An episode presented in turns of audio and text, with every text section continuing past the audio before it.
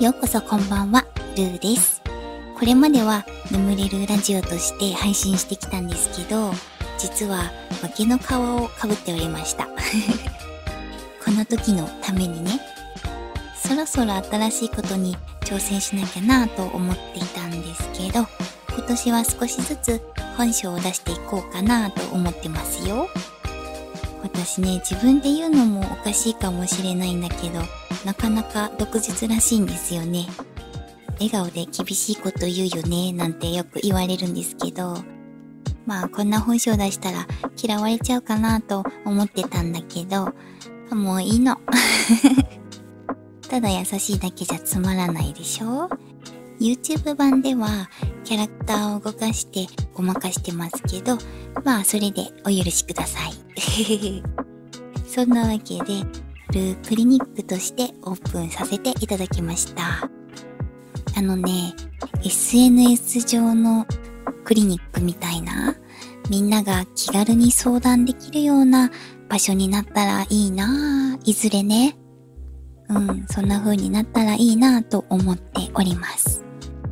あ引き続きフォロワーさんを紹介したりもしたいので、ルーラジオのカテゴリーとして配信させていただきますので、何卒よろしくお願いいたします。さて、せっかく看護師なので、皆さんが気になっちゃうような巷にはびこる質問を勝手に拾い上げて、看護師目線と個人的な目線とでお話ししていこうかなと思います。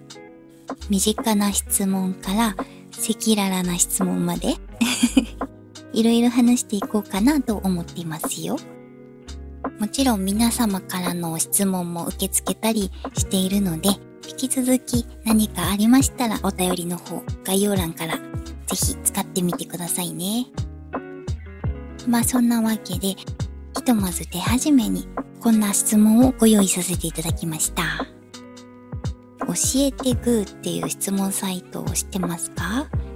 こういうサイトから気になる質問とかを勝手に拾い上げていこうかなと思ってます。まあ今回は手始めにこんな質問をご用意してみました。いきますよ。病棟の看護師ってなんで性格悪い人多いんでしょうか？外来の看護師に比べて明らかに性格がきついというか、やはりストレスでしょうか？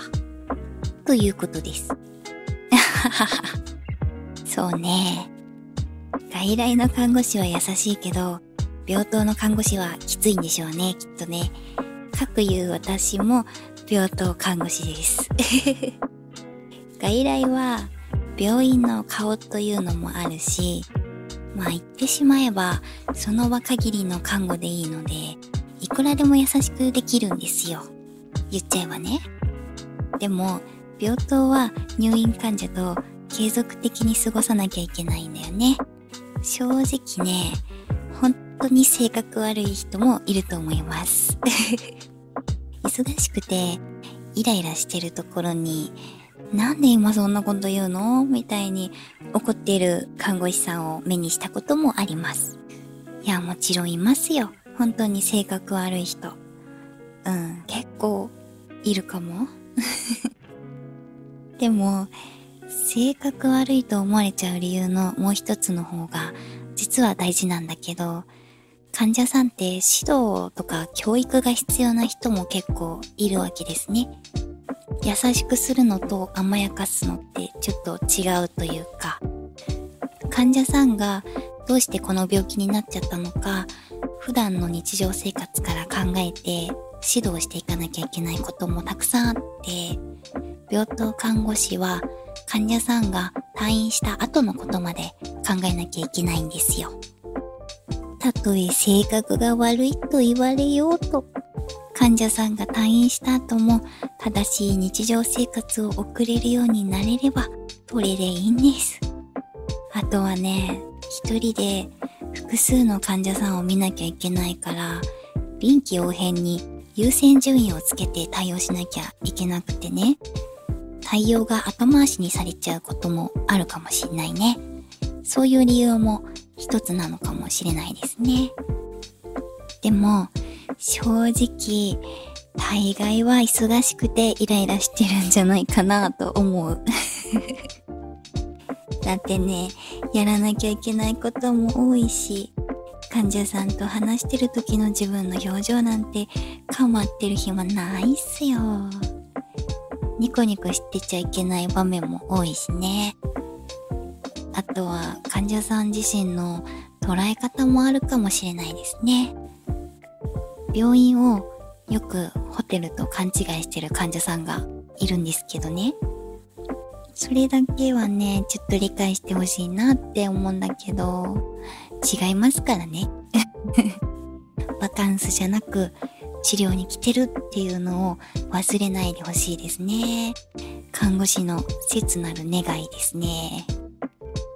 とか言ってる私も、看護師になる前に入院した経験があって、当時の看護師さんから嫌味を言われて、悔しい思いをしたことはありますよ。